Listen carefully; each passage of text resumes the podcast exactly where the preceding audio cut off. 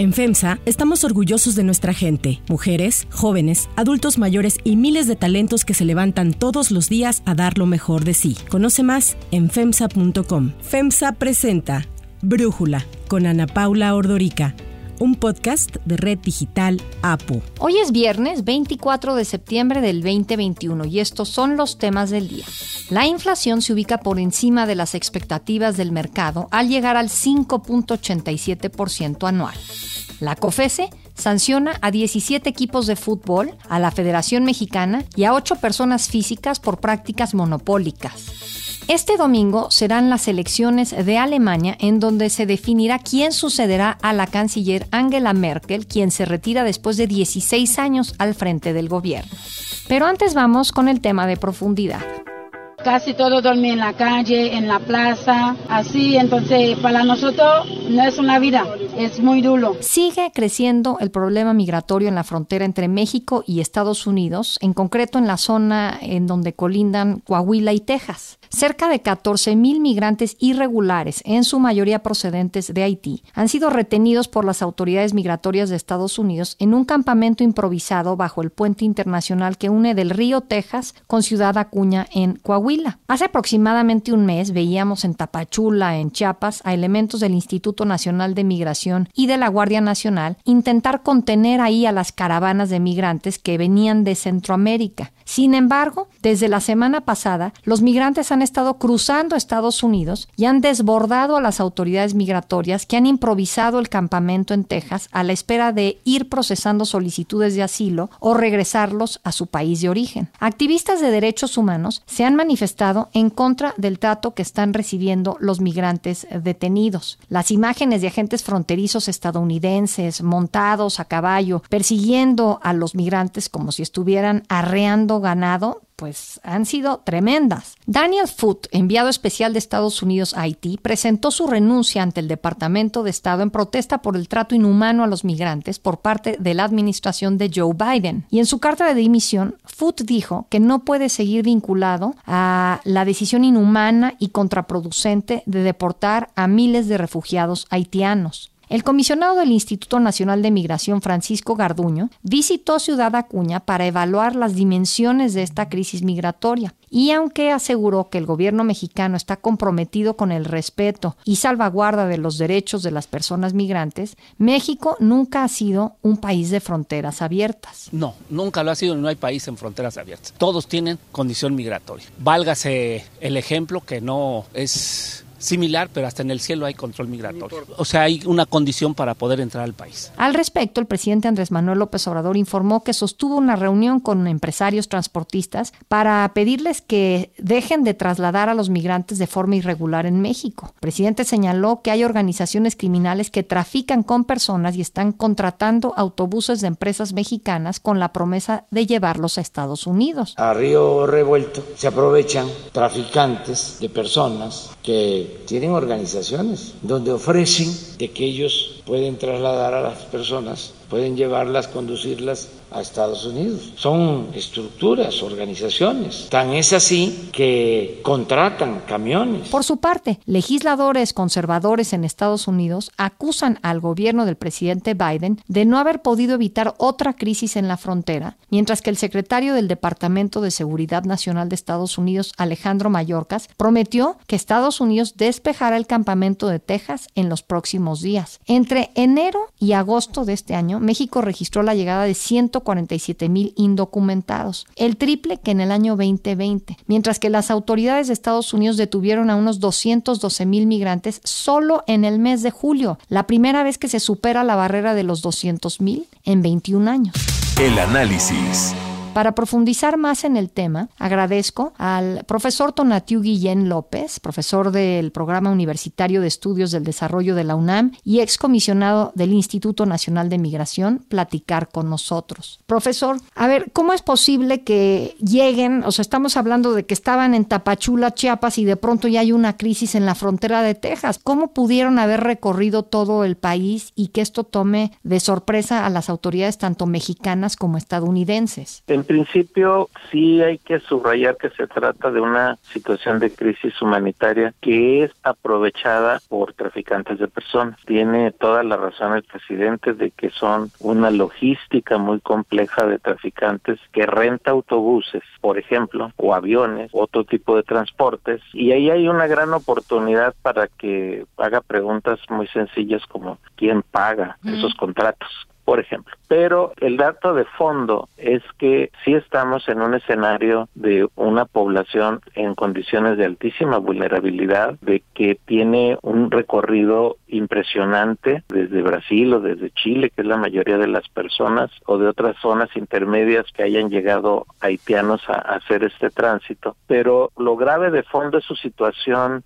que amerita la protección internacional. Creo que México tiene aquí pues un rol muy importante que cumplir por el lado de la protección humanitaria. Si este gobierno pues ha hecho énfasis en su sentido humanitario y latinoamericanista, pues esta es la gran oportunidad para sacar ese espíritu, ser solidario y dar un tratamiento diferente, especialmente, reitero, a la población haitiana. Y el arribo a la frontera de Estados Unidos de un número tan grande, pues sí supuso una logística muy compleja. Evidentemente fue organizada, fue estructurada y será tarea de las autoridades, no las migratorias, pero sí la fiscalía, por ejemplo, para saber si ahí hubo o no intervención de traficantes de personas. Sí, y ahora también lo otro que me llama la atención es que Estados Unidos dice, no, pues aquí no pueden entrar y entonces le avientan el problema a México los estadounidenses. Claramente estos haitianos, que son en su mayoría, pero también hay migrantes de otras nacionalidades, ¿cómo le puede Estados Unidos aventar este problema así a México? ¿Qué podría responder México? Ese aventar, como lo describes, ha sido una práctica que inició desde enero del año 19. Eh, recordarás los mal llamados protocolos de protección de migrantes o quédate en México, impuestos por Trump y acordados con el gobierno de México, en donde los solicitantes de refugio esperan su proceso en México, que es por tiempo, puede pasar meses y que incluso el gobierno de Biden todavía se encontró con todo el rezago de ese programa impuesto por Trump. Y después también Trump con el argumento de la emergencia de salud generó otro mecanismo de expulsión que también retornó a México a miles de personas. Entonces, esa práctica solo se está reiterando, es una mala práctica, lastima a las personas y efectivamente México pudo haber puesto otras condiciones y lamentablemente no ha ocurrido y el hecho es que solamente pues están las personas en este vaivén y como vemos ahora en particular con los haitianos y sobre todo los que están en las mayores ciudades fronterizas mexicanas que son también de otras nacionalidades como centroamericanos en particular, pues en condiciones de emergencia humanitaria que necesitan asistencia y francamente en condiciones de indefensión. No hemos hecho un programa adecuado para su atención, ni su inclusión, ni su proceso migratorio y solo estamos esperando que las personas se cansen, desistan o que sean repatriadas y reenviadas nuevamente a sus países. Y en ese sentido, ¿qué opinas de la propuesta del presidente López Obrador, esta carta que le envió al presidente Biden diciéndole que debe de replicar el programa Sembrando Vida y Jóvenes Construyendo el Futuro en los países de Centroamérica?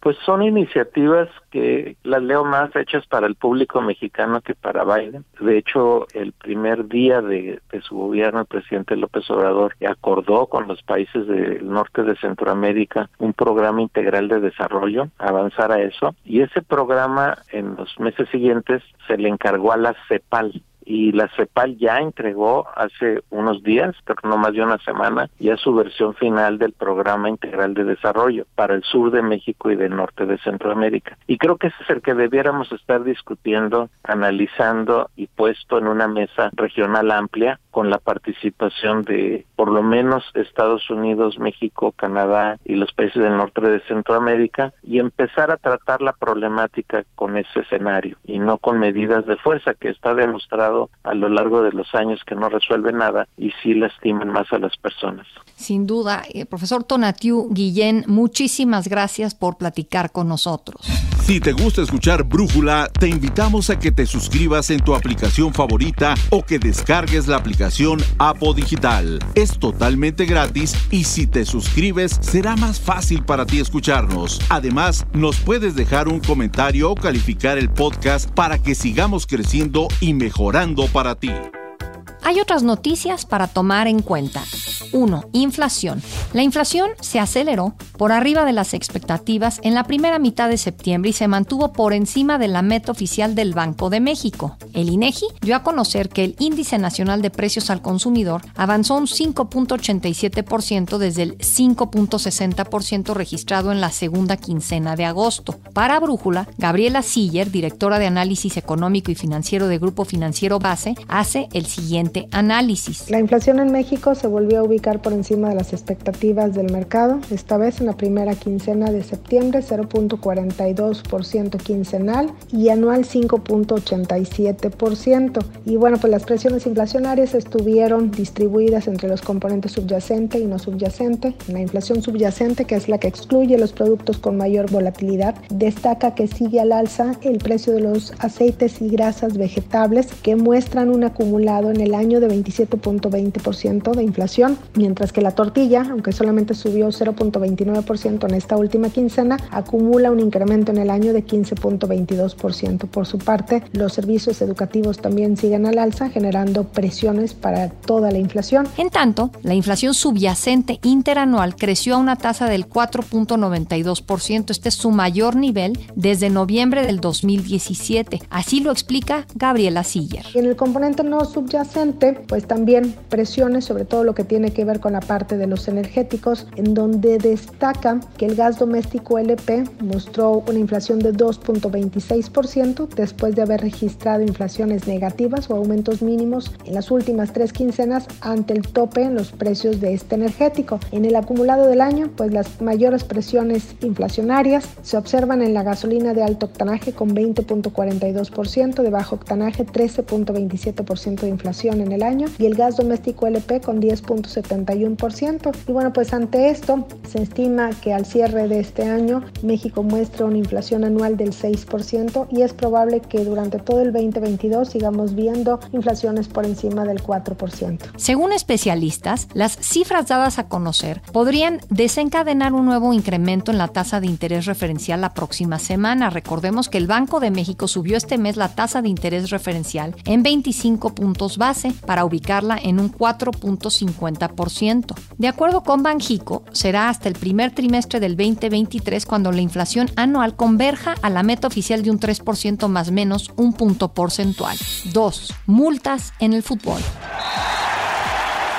La Comisión Federal de Competencia Económica, la COFESE, dio a conocer que 17 clubes de fútbol, la Federación Mexicana de Fútbol y 8 personas físicas fueron sancionadas por un total de 177.6 millones de pesos al incurrir en prácticas monopólicas. El primer caso corresponde a la Liga MX femenil, que según la COFESE, los equipos de fútbol fijaron un salario máximo a las jugadoras. En 2016, los clubes acordaron que las futbolistas mayores de 23 años ganarían un máximo de 2 mil pesos al mes. Las menores de 23 años, 500 pesos al mes. Y las de las categorías sub-17 no tendrían ingresos, sino solamente las ayudarían con transporte y comida. Y aunque para la temporada 2018 y 2019 el tope subió a 15 mil pesos, la fijación de precios continuó. Imponer topes máximos a los salarios de las jugadoras profundizó la brecha salarial entre mujeres y hombres futbolistas y evitó que los clubes compitieran por la contratación de las jugadoras mediante mejores salarios. El segundo caso es el que se dio en la Liga Varonil.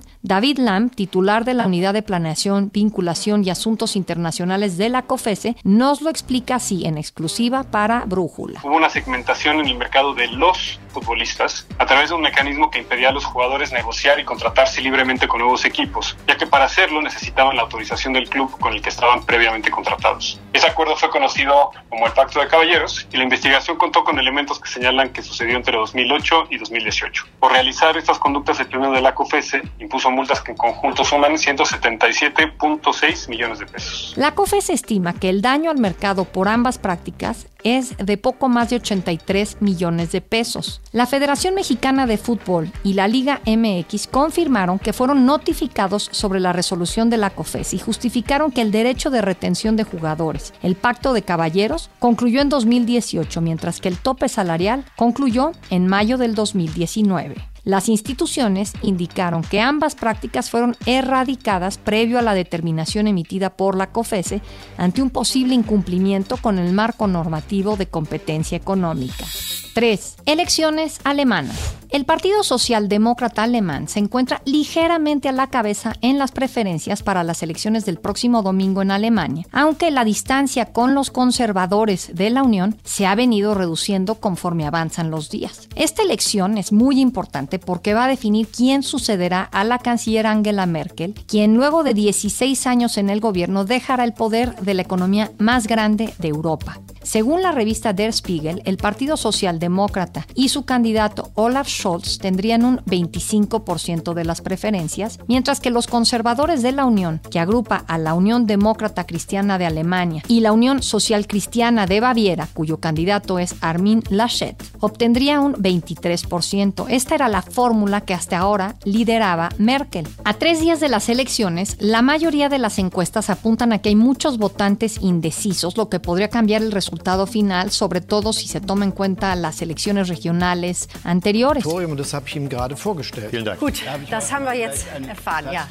Ayer por la noche se llevó a cabo el último debate organizado por canales públicos, mientras que hoy los candidatos llevan a cabo sus últimos actos de campaña. Como ningún partido se acerca al 50% de los votos, se tendrá que negociar una coalición, lo cual se prevé sea un proceso largo, tomando en cuenta que la coalición que hubo en el 2017 entre los conservadores de la Unión Demócrata Cristiana y el Partido Socialdemócrata con Angela Merkel como canciller, es poco probable que se repita. En aquel entonces, Angela Merkel se tardó seis meses para lograr el acuerdo. Y es que las elecciones de Alemania son bastante complicadas. Los alemanes acuden a las urnas y emiten dos votos. El primero es para el candidato que prefieran de su distrito. Hay 299 circunscripciones. Quien obtenga más votos en cada uno se lleva ese escaño. El segundo voto que se emite es a una lista nacional y los asientos se reparten de manera proporcional a esos votos obtenidos. Por eso se llega a las elecciones sin saber cuántos diputados van a ser elegidos, pues la composición posición del Bundestag varía en cada elección con el fin de reequilibrar los asientos y mantener la proporcionalidad. La legislatura que finaliza tiene 709 escaños. Además, los partidos deben conseguir al menos un 5% de los votos para poder tener lugar en el Parlamento, lo cual deja fuera a formaciones minoritarias o que solo tengan apoyo en zonas muy específicas.